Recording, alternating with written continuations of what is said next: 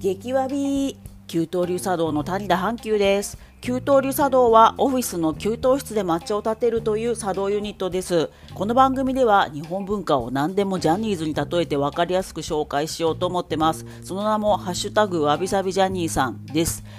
能や歌舞伎は今や伝統芸能と言われていますが誕生した当時は最新のアイドルのステージだったという信念のもと日本文化をジャニオタ視点で再構築したいと思います。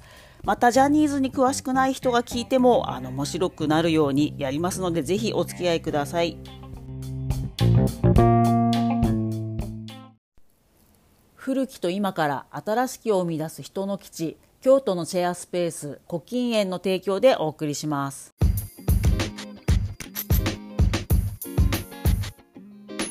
はい。では今日よろしくお願いします。豪華ゲストが今日も来てくださいました。自己紹介をお願いします。ウェイウェイ。えっ、とこんにちは。小枝と申します。よろしくお願いします、えーとはい。普段は。はい。さんと呼べばいいんですか？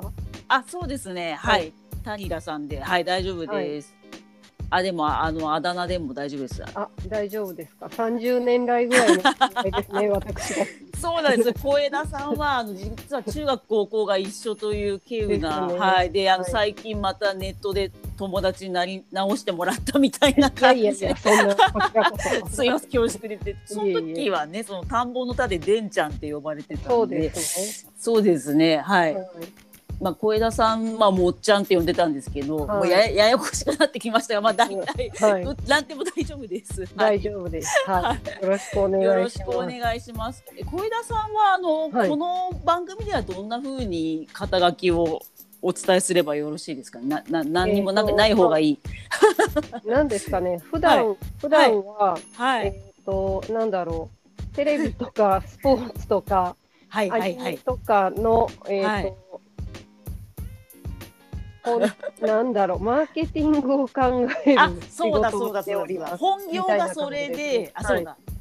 だからまああの完全にお仕事ではないんですけども、はいあのいろいろ見見たあの番組について面白く分析してくださる能力が高すぎるので、今日も召喚させてすみません クソ忙しいのにありがとうございます。私は実際は番組を作ったりとかそういう人ではないんですよ。うんうんうんうんてる人と一緒になんか考える、一緒に考える係なので、なるほど。あの趣味もあるし、勉強のためもあるし、めちゃはいめちゃはいはいはい。見てますみたいな、なるほどなるほどはい、なるほど。ざいます。よろしくお願いいたよろしくおします。願いします。なので早速ですね、あの急に乗っかった感じなので、キングオブコントいえい2021年のはい決勝戦と、あれ、はい準決勝、あ、はい、あのゴールデンタイムでやってたやつについて、はいあの語りたい語りたいと思ってます。はい。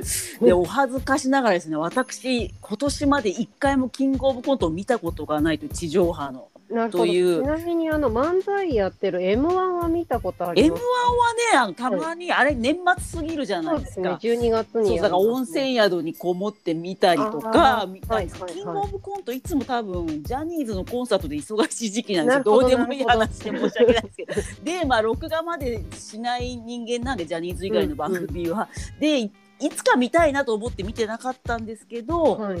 今年はですねあのこ2021年の最初の冬あたりにこまさに小枝さんに、はい。えー、と今回決勝に出てたあニューヨークさんがは YouTube で伝説の映画を作られたはい。エレパレをし、140分超えなのに100万再生超えたっていう。100万再生超えた。そうそうそうそうあの奇跡の YouTube 映画ドキュメンタリー映画、エレパレを小枝さんに教えてもらって、はいえニューヨークのニュの字も知らないのに見たらめちゃくちゃそので一人もその、ね、映画に出てくるドキュメンタリーの、ね、芸人のこと一人も知らないのにめちゃくちゃ面白かったっていうので、はい。にわかニューヨークファンになりなんか決勝に出るよって、あの他のお笑いオタクの人が教えてくれて、はい。録画しました。ジャニージャニーズ後に帰ってみました。でちょっとぜひお話ししたいというはいはい。ことなんですけども、えっ、と小枝さんは、まあ、割とウォッチャー、キングオブコントはずっとそうですね。結構ウォッチャーでいらっししゃる。はい。見てない年もあるんです。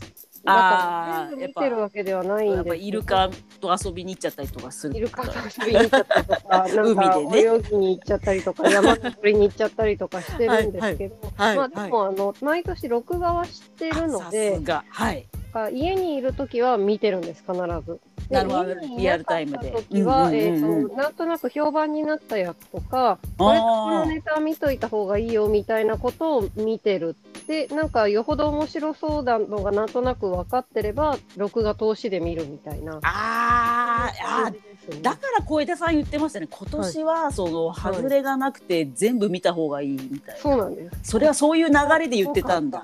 そうなんです。なるほあどの年によってはなんか、はいはいはい芸人さんたち頑張ってる方たちには申し訳ないんですけど、はいはいはい。うんちょっとなみたいな。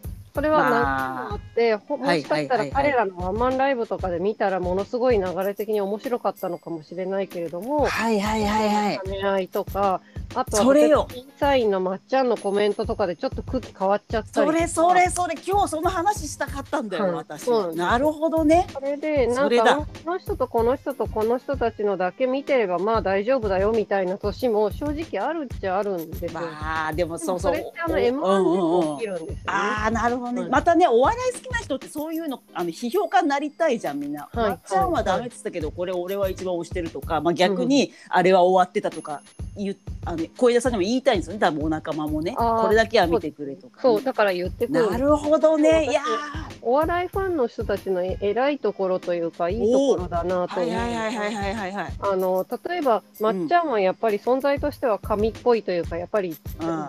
レジェンドなわけですよ。あの殺す殺さなきゃいけない父親みたいな感じですよね。そうそう。父親殺し。そういう感じなんですね。はいはいはいはいはいはい。私は。はいはい。でも、まっちゃんが言ってたから、全部正しいっていうふうにお笑いファンは意外にしないんですよね。ああそしたら、まっちゃんはこうだったけど、自分はこっちの方が好きとかっていうのとか、すげえ。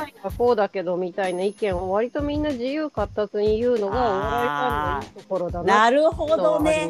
はいもう現代国語みたいな感じですね。ちゃんと 授業を全部あの健康コントに変えた方がいいんだ現代国語。松本人志に対してあなたの意見をもう述べようぐらい。いみたいいな。やーいやでもいきなりさすが小枝さんいきなりじすごい鋭いことを言っていただいて今自分が覚醒しました。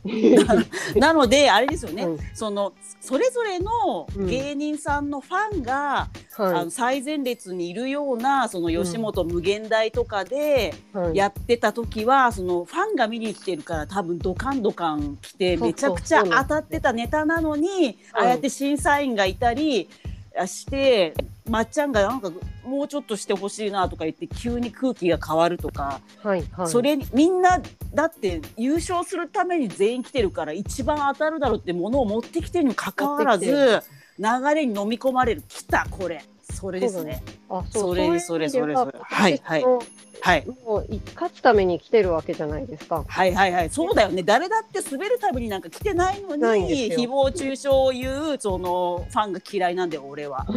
急にまた語り出すっていう。そう。で優勝したい人たちは今週のネタを2本用意しなきゃいけないわけですよ。それな。そこがまた面白いんだよね。テレビに出る出てる時点はいではいはいはいはい。要するに2本用意しなきゃいけない。それそれそれ。でどっちなんか最初が当たりすぎるとだからあのフィギュアスケートでいうショートプログラムと、はい。なんだっけもう一個の長いやつ今緊張して忘れたけど。フリー。タフラマソフリーって言葉すら忘れる緊張 そうだよそうねいう感じのもあるし、あるあるあるあっ、と、るある今年言ってたのが、あの、野田クリスタルとかが出てた、あの、マジラブと、はいはいはいはい。ニューヨークなんかは、もう他でも賞を取っているし、ニューヨークなんかは去年準決勝の、あそうだそうだそうだ。準優そうだそうだ。もうみんなに知れ渡しかも売れてる。すごい売れてる。いだからっぱい出てる。としては、もう、はいはいはいいわゆる予選はと、予選というか、本はいはいはい。戦突破は当然で、あ決勝の最後の3人、3組になったところでどう整えるかっていうふうに考えると、あはいはいはいはい。常に面白いネタを持ってくるみたいな作あ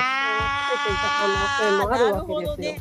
急にで、はいはいはい去年はいはいはい。とか一昨年であれば、おそらく全力で。でもおそらくはいはいはいはいはいはい。はい今年は、えーとはいはいはいはい。実はあのパラビをその後出たパラビ。あまだパラビ見れてないんねだ後で正座してパみます。ラビで芸人さんたちがそれぞれインタビューする番組をやってたんですけどそこではいはいポロはいはいはいッと芸人さんが言ってたのが、一番手の蛙亭がすごい良かったんですよね今年キングオブコント。私は好みじゃなかったんですよ、あはい。ただでもあれがめちゃくちゃそう今回の流れを作っちゃったんですね。流れをその作ってるんです気よ。象転結があるお話にするっていうコントの原点に戻るみたい戻なったみたいな。であれだよ。前の前説がまた良かったらしいんです、テレビに。ななるほどね。え前説もシアター系だったの？わかんないですけど、前説ってなんか？コントなのかあコートで前説は単にあの会場を盛り上げてただけだと思うんですけど、誰？ええスタジオにあの、あの、お客さん入れれてたじゃないですか。入れてたあの赤い女たちね。女の子たちがなんで男の子がいないんだみたいな。多分いたと思うんですけどね。おそらくテレビカメラとかの関係で見えてないだけど、おそらくいたはずなんですけうど、んうん。いたいたいた女の子でたち。も、あうんうん子たちがもうめちゃ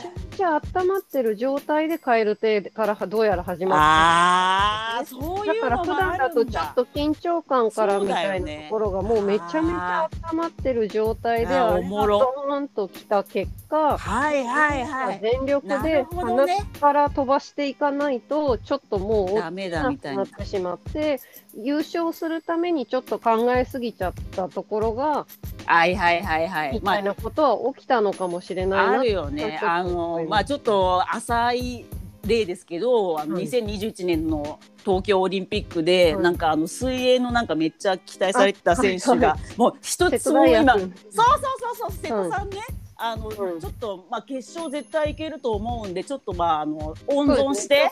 保守的に言ってみたら。そうそうそうやったらまさかの予選落ちガーンって、あれですね。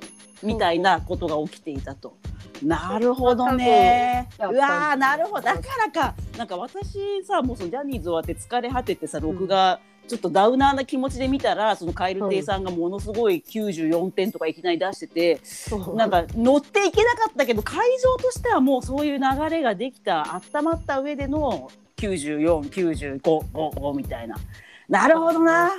それが一つ大きかったはい、でかいですね。のありますはいはいはいはい。それで昨日あのにわかファンとしてですね、そのあのキングオブコントその生放送の翌日に毎週やってるニューヨークさんの YouTube の生配信ラジオを急にき、にわかに聞いたんですけど、なるほどなるほど。まあちょっとさっきもちょっと言っちゃったんだけど、はいあのまあ屋敷さんと野田クリスタルさんが後で話したと。でそのはい野田さんいの言い方としてはそのシアター系、その一発目のはい蛙亭さんが、なんか本当に映画の本当起承転結みたいなお話のものが一発目として高得点取っちゃったので、はい。まあ、そそういうコントから切り崩してきてるその野田さんたちのそのシュールなもの、まあ、はい。はい野田さんはくだらないものっていう言い方をしたらしいんですけど、ニューヨークとかマジカルラブリーの、まあ、ある意味そのくだ砕いてきてくだらなくしてたっていう最新のコント系がむしろ、うんあの今回はその流れとして評価されなかったっ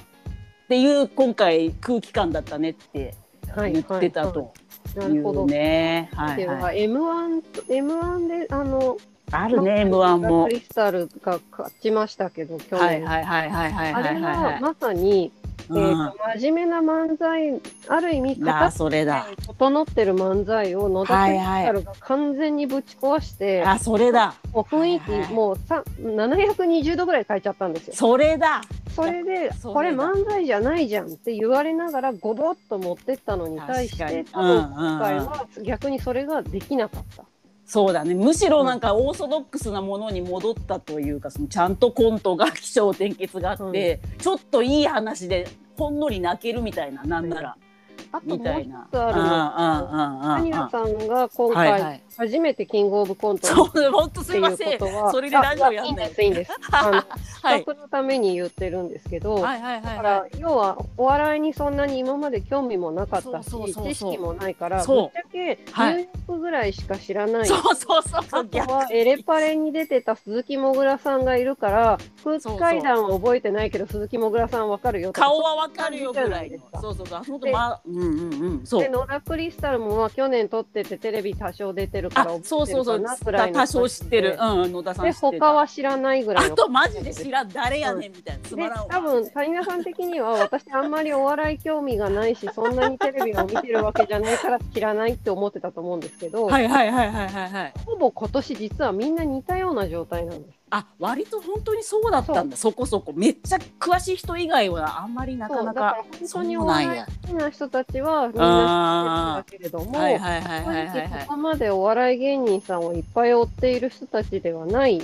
要するにテレビに出て有名になって初めて知りますっていうごく普通の人たちからするうと、誰？っていう芸だ人よね。ばっかり出てる状いや態よかったよ。私だけかなと思ってたけど、うん。割とそういうノリだったんだから蛙亭も正直みんな知らないいやわけです。初めて知りました。で、はい。蛙亭って知らなくて、そう知らんわデブと女が出てきて、いきなり緑色のやつ、ドワーって出して、確かに確だかに。よってみんな思ったわけですよ、やっぱりなる。ほどね。そうもいううのあったんだ。聞いたこともない、だから、そうテレビでそうそう。見てる人からすれば、新人芸人さんですよ。いやそうそうそうそう。わしらからしてみれば誰やねんう。ん。でも、うわ、やっちゃったって最初、ヒヤッとするわけですね。テレビ的に言うヒヤリハットというか、やっちゃったみたいに思ったのに、あれ？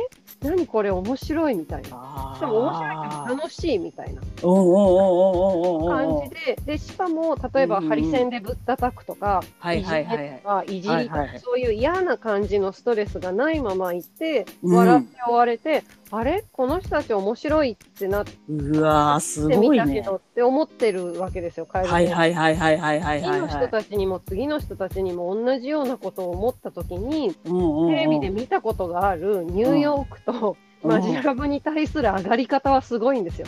逆にあそうかそうかそうか。なるほどってねいう期待もあって、で本来、本当の純粋なるスポーツ的な採点競技だったら、そうそうそうそう。金メダリストだろうがなんだろうが同じようにフラットにやるんですけど、そうそうそうそうそう。あれってそういうものではないので、そうなんだやっよぱりまっちゃんとかも他の審査員とかも言ってましたけど、うん。もっと見たかったっていうのはあれは多分視聴者も思ってたことで、うんうん他うん。のポットでに見えてる新人たちがこんなに面白かったのにいや全員新人じゃないんですよ。本当はね、詳しい人が見ればよかったね、10年目で。結成とかって。10年みたいなでようやくあのシアターでやってるあのあれがテレビで流せてよかったねみたいな気分なんだけれども、2はね。2はそういうこと言ってるそうなんだけども、はほぼ全員新人芸人に見えていて見えたよ。その誰や中で、うん。M1 とかの実績があるとか、テレビでもいっぱい見たことあるニューヨークとか、去年準優勝だったよねみたいな人が出てきたら、もっとすごいの見たいわけですよ。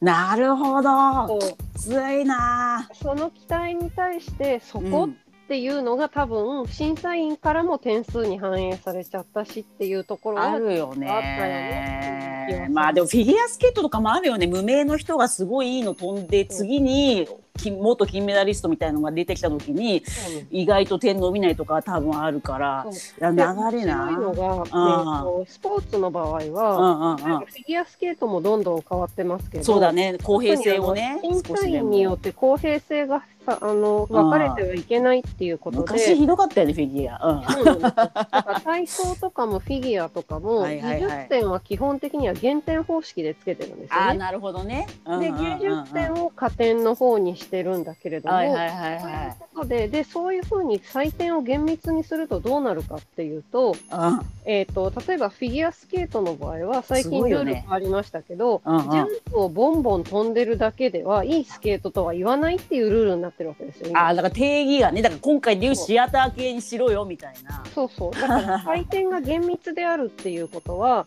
実は今回はこれを一番最高、あの、最高というふうにしますっていう定義をものすごく厳密にするってことなんですよ、スポーツ。はいはいはいはいはいはい、だから例えばフィギュアとか体操は厳密だから、みんなその採点に合わせて技を磨くわけですあそうだね、今年はここれが得点高くなるよっていうのをいっぱい技として入れるって、確かに。で、この間のオリンピックの時に、BMX とかスケボーとか、あ、えと、実は文化的にスタイルっていうものをすごく大事にしていて、うん、点数の良し悪しじゃなくて、かっこいいかっていうと、ちょっとお笑いの採点に近いわけですよ。あか例えば厳密に点数をどんどん細かくやっていくと例えばうんメダル取れなかった、えー、と男子のあの平野歩夢君スケボーもあ、えー、とスノーボードスノボもやってる人ね。彼なんかは、えー、と全選手の中で一番ジャンプが高いんですね。ああなるほど。そうで、だからジャンプが高いような採点の基準になっていたとしたら、彼はメダルを取れていた可能性がゼロではない。なるほどね。けれども、えー、となるほどそうじゃなくて、全体のスタイルっていう風にしているから、彼はメダルが取れなかった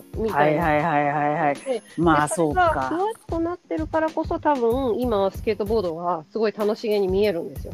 なんか得点よりもそのね流れとかなんかビタビタだとかマジかみたいな感じとかなんかレジェンドがこれやるとか言ってたもんね解で説者はかっ。こいいみたいなことが重要視されていて、はいはいはいはいこれはいがもしはいはい厳密になっちゃったら、はい日中のスケボーのゆあのファンたちから、はいはいはいはいはい。言われてる人が、このオリンピックの採点基準じゃ評価されないってなったら、オリンピック競技終わるわけですよ。はいはいはいはいはいはいはいみたいなことになってるのが、スポーツは常にそういうリスクをはらんでるんですけど、はいはいはいはいはいおはい。笑いも採点基準を明確にすればするほど、うんコントとは何か、漫才とは何かっていうのを明確にしなきゃいけないところに突っ込んでっちゃうわけですよ。うんうんうんうん。面白くないそそそううんやっぱりそのノリをそうノリでどんどん点がついてうわーって今回の優勝者を出すってこと。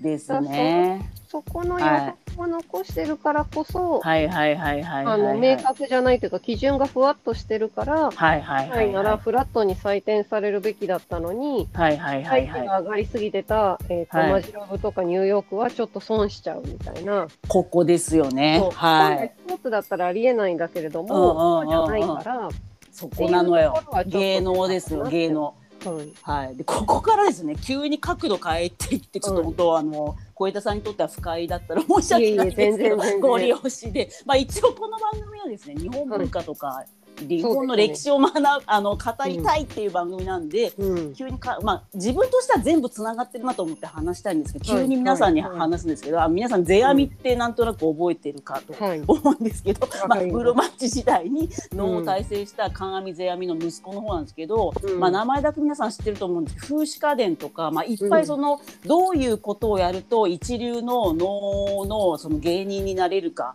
っていう話をいっぱい書いてるんですけどあのマニュアル本を。その中にまさに今日のキングオブコントと同じ話が結構書いてあるんですね。でまあ今の能とかって、もうこの日にあの、うん。この人間国宝が主役のこのあの演目やるって決まっててもう、何ヶ月も前から。でそのチケット買って見に行くっていうスタイルになっちゃってますけど、うん昔のその世阿弥の頃の能は本当キングオブコントと一緒で、2組のグループが出てきて、でうん。もう朝から晩までずっとやるなんか1番2番3番ってどんどうん。ん演目をやっていく。だから番組っていう言葉ももともとその能から出てるらしいんですけど、はいはい1番能2番能とか、うん。その組んでいくセットリストを作るみたいな感じで、バトル形式で今回はどっちの組のがおもあの面白かったかって点数を客がつけるみたいなやつだったらしいんですね。でそこで世阿弥がそのマニュアル本にいっぱい書いてたのは、うん。そのえーとほまあ、ある程度決めて、まあ、あの今回戦うあいつらは例えばあの結構華奢なダンスが上手だから、うん。今回俺たちは力強い系の演目をラストに持っていこうとか、まあ、決めていくんだけど、うんいざそのはバトルが始まった時に向こうがその、なんかさあ今回で蛙亭か、うん。一気になんか自分の予想とは違うもので場が温まった場合は、うん。もう急遽セットリスト変えていけっていうのをすごい書いてあっうんて、そのやっぱ場の流れ空気に飲み込まれちゃうと本当はすごい高い技術があって、もう全然評価されないからマジで気をつけろって書いてあって。うんうん。今日泣いたんですけどでここちょっと話じゃなくて申し訳ないんですけど、いえいえいえ。ここででかいのは、うん。能ってもうセリフとか歌の歌詞とか、あと体の動きとかもその基礎となる動きから舞も全部型が決まってるので、うん。常にその能楽師の人はもう、うんあのその古典でここれが名曲ってされてるものは全部セリフを覚えてて全部うん。体の動きも覚えてるのがそのプロの能楽師ってことなので、まあ、一応これを今回やろうって演目決めてても急に変えてもできちゃうっていうのがその、うんまあお笑い芸人とはまた今のお笑いと大きく違うところでもあるんですよね。まあもちろんねニューヨークさんもいろんなネタ持ってて、うんあの他のコントをやることもできたとはいえやっぱりその直前までリハーサルしないとやっぱセリフ飛んじゃうと思うんですよね。あーい一応もともと作ってても。うんあのあれなんですよ、ワンマンライブやってるような芸人さんしか今回ほとんど出られてないので、決はい勝に。はいはいはいはいはいはいはいワ。ンマンライブやると結構な本数やるので、うんうんうんうん実は芸人さんたちは7、8本は必ず確実に言われたらすぐできるぐらいの実力は皆さんお持ちなんですよ。そうそうあそうねあでちょっと話間違えたか。うんうんいや、あ、なうんうんでも、あの、うんただ、うんポイントとしては、うんえっ、と、まずあの、テレビで尺が決まっているので、そうそうそうそうそう。以内に収めなきゃいけない、よね。テレビ用にはあの作ってるネタだっていうのが一つと、あともうあ一つある今のが、間違えた。うん。あの、M1 だったら直前でネタ変えられるんです。漫才だから。まえまああれも分数決まってるんだ。そう。でも、えっ、と、そのあ尺の漫才の方があ漫る意味才型があるもん用意してれね。ば、型があるとそうだそうだ。そうだよだね。からまあでも直前のノリで、あのネタで変えれるね。変えだねられるん。ですけど、そうだコントの場合は、セットと音響と全部セットなのでそうだそう、だそうだ。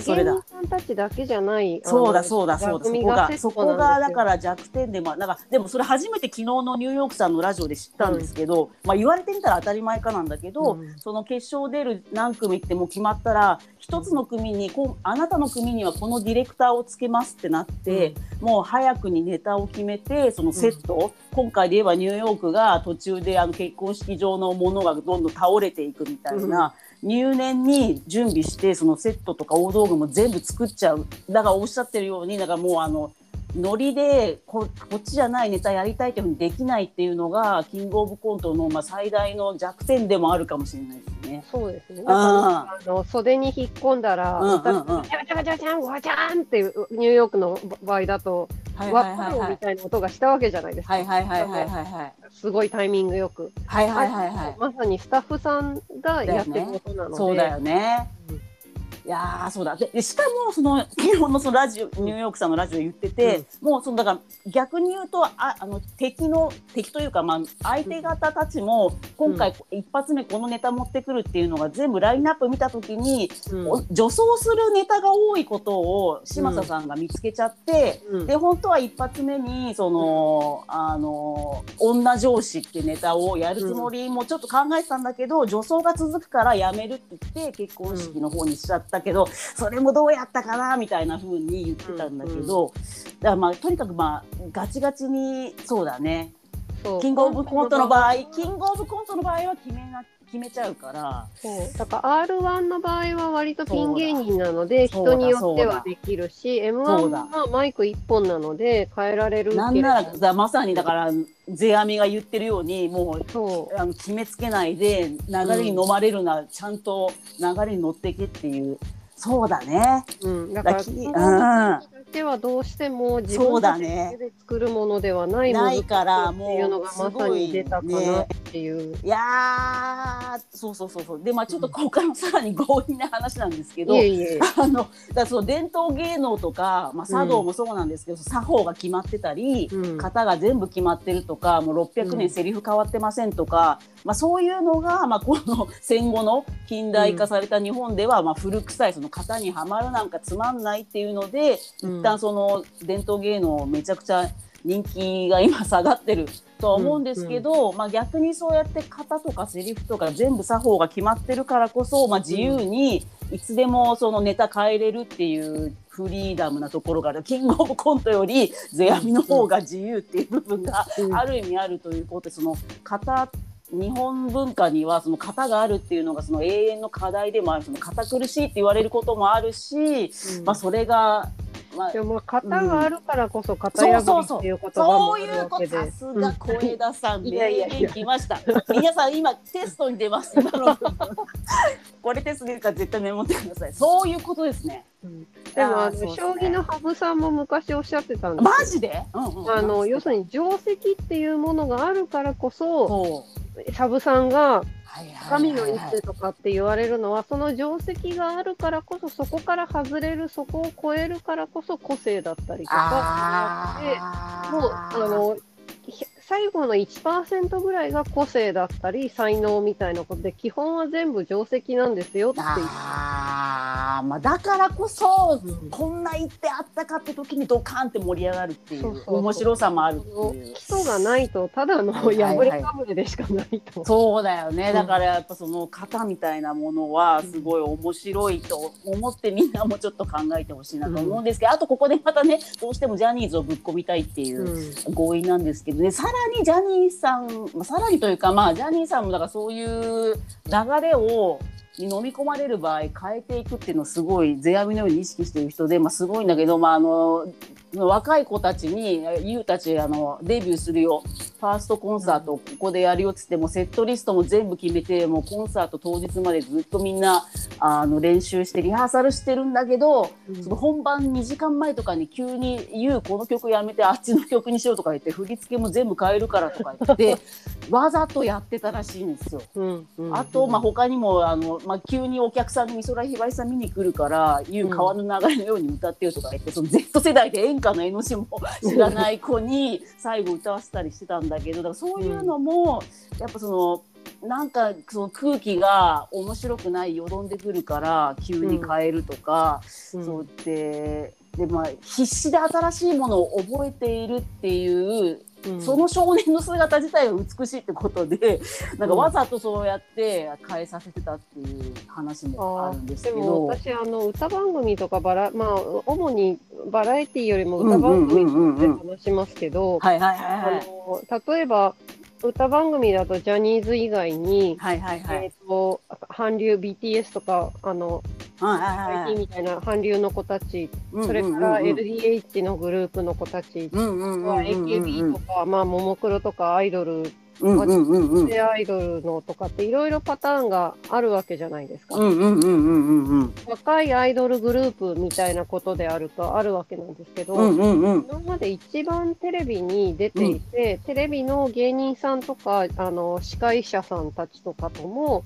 はい。交流が多いのってやっぱりなんだかんだ言ってジャニーズ事務所なわけですよね。そうだね。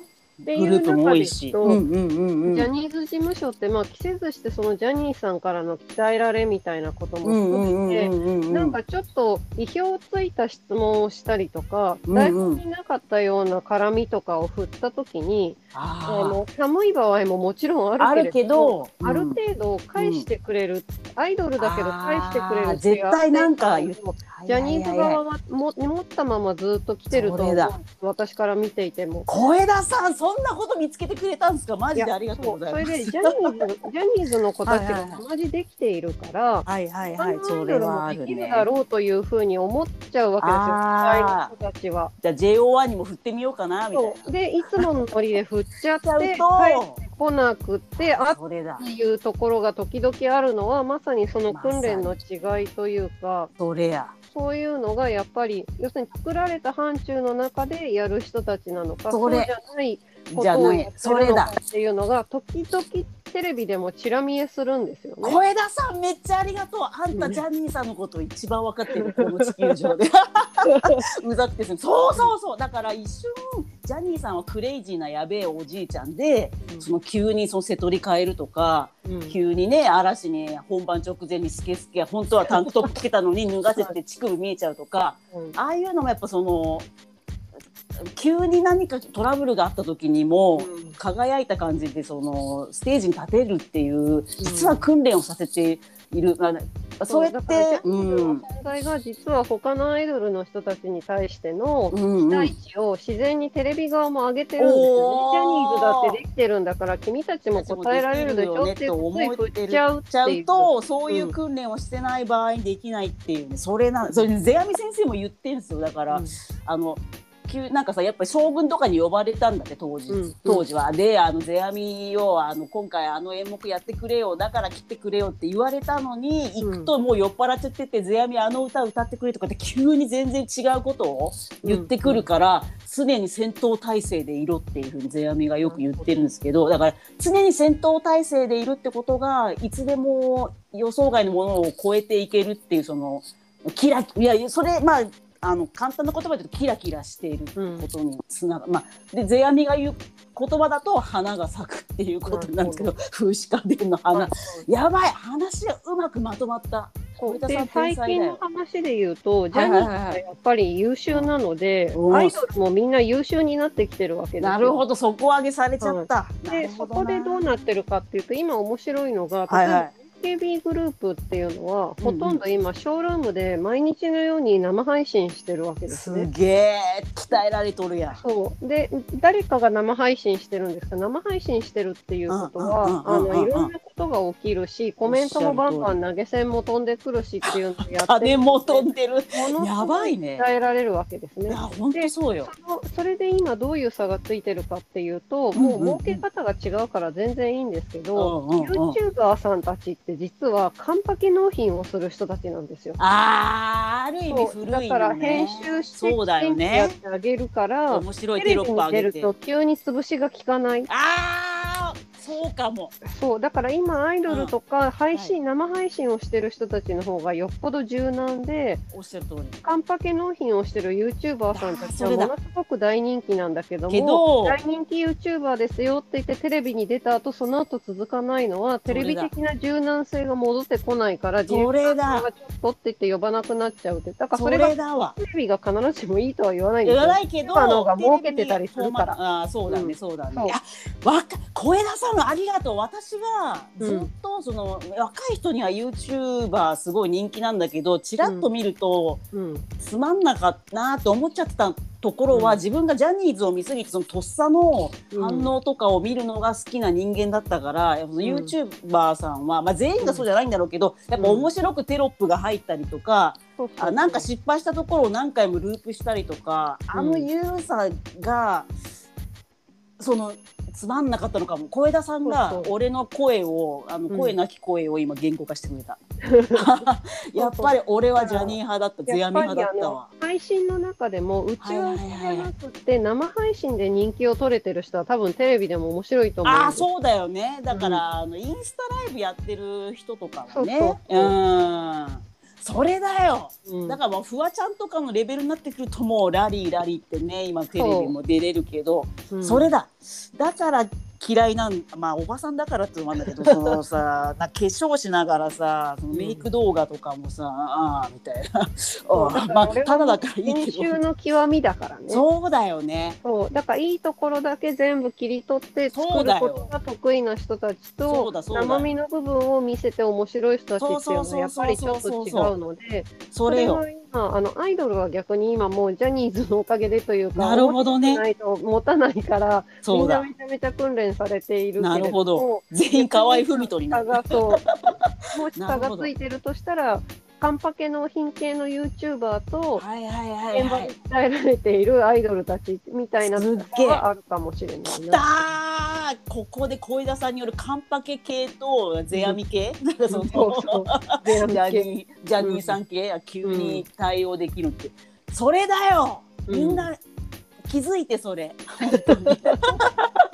それねだからさ今さその前にさ小枝さんに教えてもらったけどさ、そのまあ地上波のテレビももうじいさん、うん。ばあさんだけだとそのね、うん。あんまりみんな所得が全部年金で CM 流しても買わなくなっちゃうから、うん。人口は少なくても若い人にも見てもらうっていう方針に少しずつ変わってきてるとかで、そんな時にじゃそ今過去ジャニーさん死んだ後に過去最高にジャニーズジュニアが地上波のバラエティに出てるんですよ今実は。うんうんうんうん。それはそう。だだから若年層が、まあ、見てくれるっていう意味もあるけど今、あのうん。小枝さんが言ってくれたみたいにジャニーズジュニアはそのデビュー前もずっとジャニーさんに鍛えられてたから、何かしらそのハプニングがあった時にコメントができる、まあ、めちゃくちゃ面白いというわけではなくても、なんかその場を盛り上げれるぐらいのコメントはとっさにできるからバラエティーにものすごい呼ばれてるの。だから本当に知名度としてはひ低い。こんな子がテレビに出れんのかぐらい今ジャニーズジュニアクソ出てて。うん。天国のジャニーさんは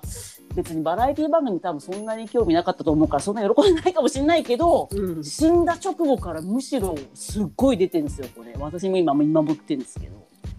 でもあのバラエティは結構重要でうん、例えばあのなんだろうあそうだね。ジャニーさんもスマップ最初ねバラエティーでそういったしね。ねバラエティーがあるとキャラが見えるのでメンバーを覚えるんですよ。そうなのよ。そう。でがそうすると歌番組のフォーメーションであの人誰っていうのが分かるようになるからそうそうそうそうなんか誰か分かんないなって思いながらグループの曲を聴け見てる聴いてるみたいな。そだよね。なるとだから韓流なんかも実は BTS とかってあれあのあ実は YouTube というか配信でバラエティ番組みたいのいっぱいー流しやってるよねでさあのそう。だから過剰なんだよねあさせるっていうことをしてテロップがさ韓国の方がすごくない、日本のテロップの日じゃないんだよ。もう顔から涙とかもテロップで出しててさすごいよねそうだから実はあっちでキャラを覚えさせるしゃる通りっていうことなので、それを、ねジャニーズの場合は日本ではテレビでやっています。本当そうだよね。ここに来てさ、ちょっとこの話またあの切り取ってあの小枝さんとまた別でやりたいけど、はい。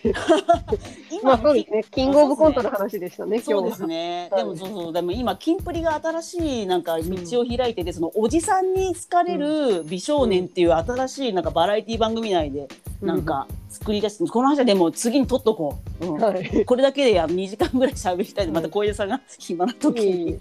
そうですね。ということなのでだうん。キングオブコントももし今後勝手な提案ですけど、はい。あのシンプルなステージ構成でできるコントっていう風に戻せばその抽象的な、現代劇みたいなさ何のセットもないけどやれるみたいなのに、もしすればもう流れによってはネタ変えるとかってできんじゃん。うんでで難しいかコントは。いや、うん、コントは作り込みこそ面白いみたいなとこを言もうあでもね今と日はいえ、例えとばあれなんですよ。あの、うん昨日、あ、昨日じゃないや、まさに優勝した空気階段のあの2本目のはいはいはいはい。うんやつあるじゃないですか。はいはいはいはい。あれって実は、えー、とファンの人たちからすると、うん。あのあんまかけメガトンパンチマン？うんうんうんカフェねコンセプトカフェ。メガトンうんパンチマンが出てきて、うんあそこで落ちるじゃないですか。はいはいはいはいなって。あれは可愛かった。あるらしいんです。あ何何？あれ本当はもっと長いコントで、あれ、あそうなんだ続きがあるので、DVD 買ってねってファンの人たちがみんな言ってたんだけども、出たなんかテレビ2がまさにあのアレン。ジしてるんですよね。天才じゃない。だってあれすごいいい間だったよね。絶妙だったよ。でもなんか今回本当にメガトンパンチマンとかも本来だったらねなんかこれじゃないロボみたいのが出てきてうわダッサとかなんだこの仕掛けの期間とかって言ってキモとかって言って腐して終わるはずだったのがうん。なんかちょっとこのおじさんいいかもってコーヒーもうまいしみたいな感じ確かにちょいちょい長所があったね。そううん客が傾いてくるしし。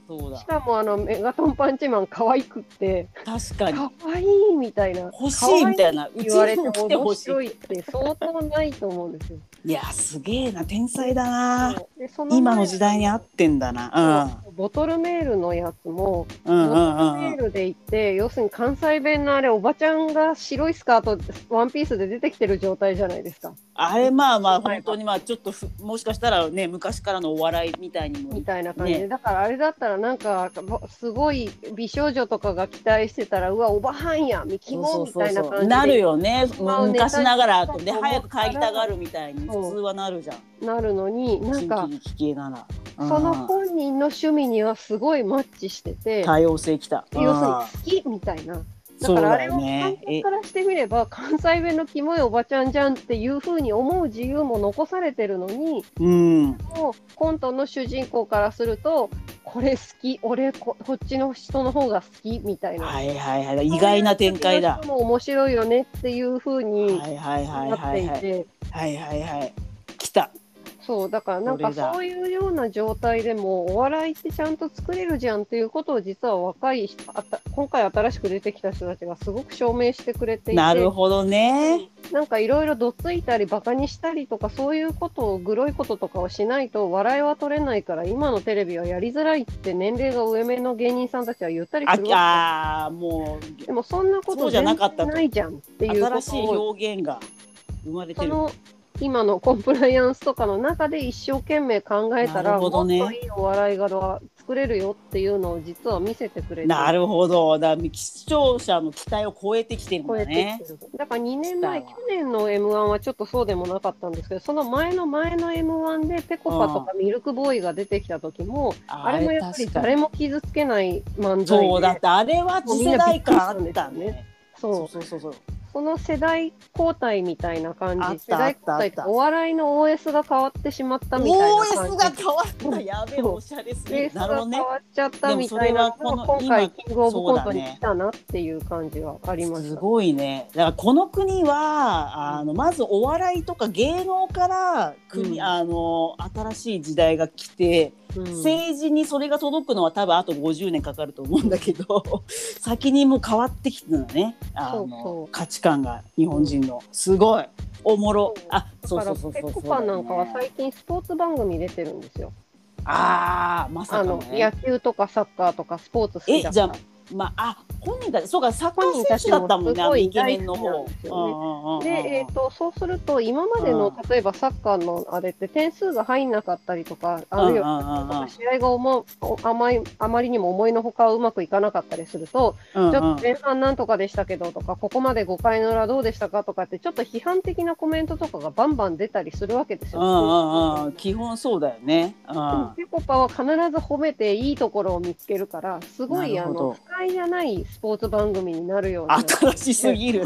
そんなの見たことねえわ。新しいみたいな感じになっていて、はいはいはいはいはいはい。慣れちゃうとどんどんどんどん昔ながらのお笑いはなあ、だから私は嫌いってあえて言わないけども、そっとチャンネルを変えたり、テレビを切ったりするんですよ。うわーだから明日が本当そのニューヨークがやるその世間にいるやべえやつをあぶり出すみたいな本当にあのリアルな感じ好きだけどまさかそのネタが今回は古臭く見えちゃったってことだよねまさかの。でも多分ニューヨーク自体もおそらく実力があるから、やべえやつをあぶり出した上で、でも、もっと面白いとか。愛しくするとかまあかだそうだね。多分できる人たちなんだろうなっていう。だから今後はだからそこをね軌道修正してまあでもニューヨークはもう売れたからもう出る必要もないんじゃないかっていう。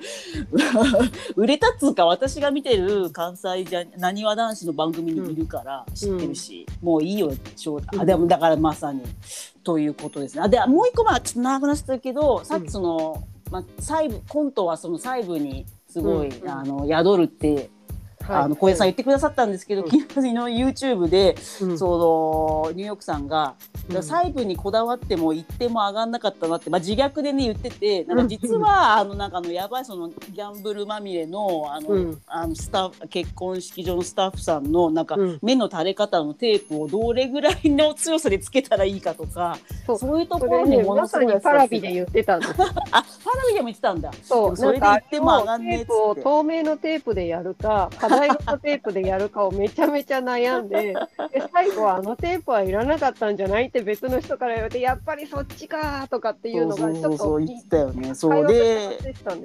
そうだからもう細部で1点取ろうとか言ってもあのうんあ今回の空気感だとそんな細部でちょこちょこや小細工したところで点は上がらないんだからやっぱ根本から考えるべきだったみたいなことを言ってたので、まあ、勝手な提案ですけどもうあの条件としてその小道具、大道具は一切使わないみたいに変えれば、うん。あの今後の流れが悪くなってたらあのネタを変えてやるとかってやるた方がキングオブコント面白いんじゃないかバンドっていう提案を急に最後して終わろうかなと。なるほど、なるほジャニーさん形式。でど。。もしかしたらなんか、うん、コートとか机があって何台ですとかっていうあ条そうそう件にすそうそうそうるとかってそれだけしてもいいのかもしれない。ね。そうするとねこんなんか今回は特にその小道具がねう受けちゃったみたいになっちゃってたけど、あそうそのスライム出るとかさ、うん。だから一回そういう風にやってみるのもいいね。だって昔のフィギュアスケートとかさあの、うん。本当にさ音楽もなしでさ書いてある線をちゃんとコンパルソリー。滑れるか。そうそうそう。あそうそう。っていう時代もあったっていうから一回そうそぎ落としてみる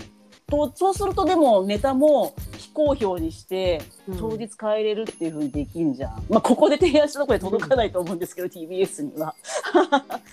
ね。あとはなんか例えば、えー、ともしかしたらもし見る機会があったら見てほしいのが NHK のお笑い番組でうん。あのー何でしたっけ？おもてなしっていうえー、もちろん見てないよこのあの疎い人。あやつがあるんですけど 要はあの芸人芸人お笑いが好きな芸能人がやってくるんですよ。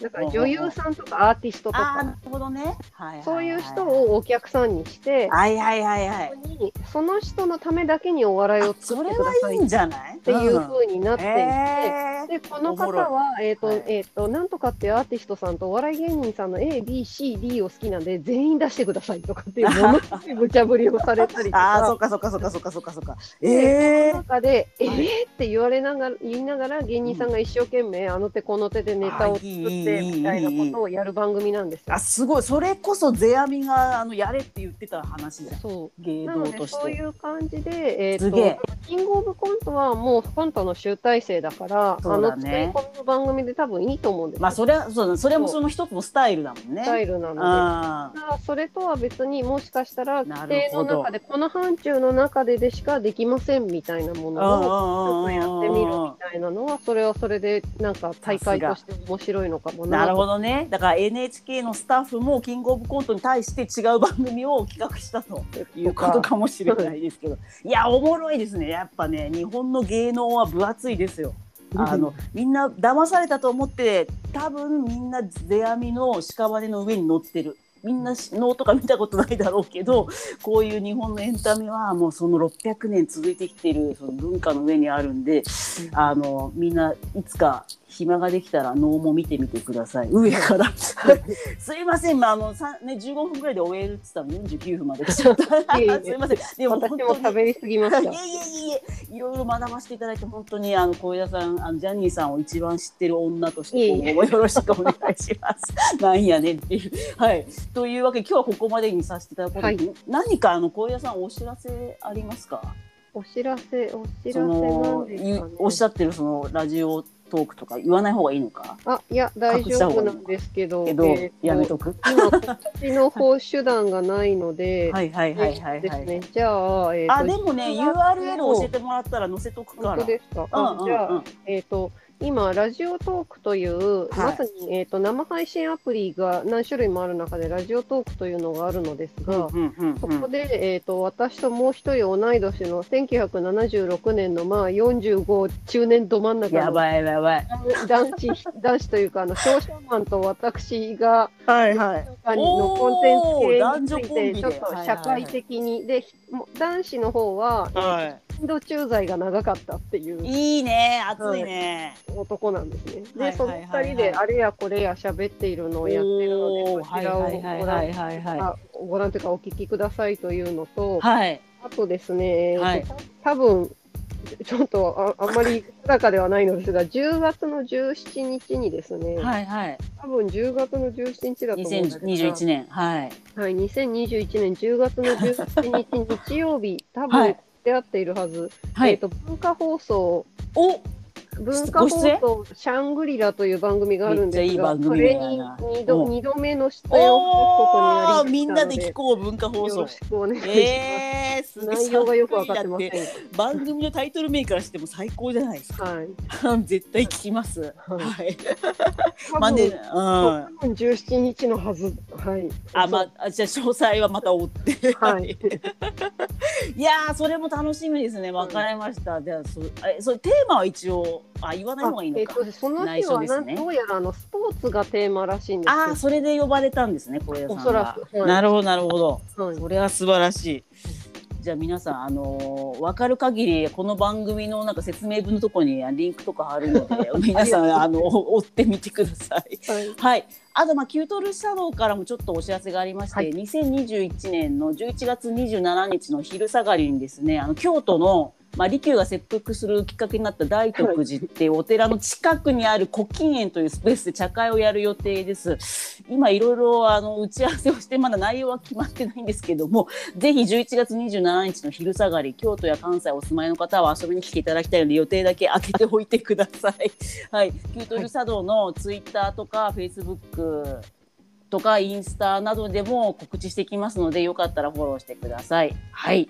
はいあとですね、この番組ではお便りも募集しております。あの、ハッシュタグわびさびジャニーさんで 投稿していただいたら見に行きます。あと、ささやかながらスポンサーも募集させておおあ募集しておりまして、あの私があの宣伝の台本なども書いてあの声で CM 流しますのでお気軽にえっ、ー、とご連絡ください。まあいただいたお金であのネタになるようなあの美術館の入場料とかで当てさせてもらっていきます。はい、よろしくお願いします。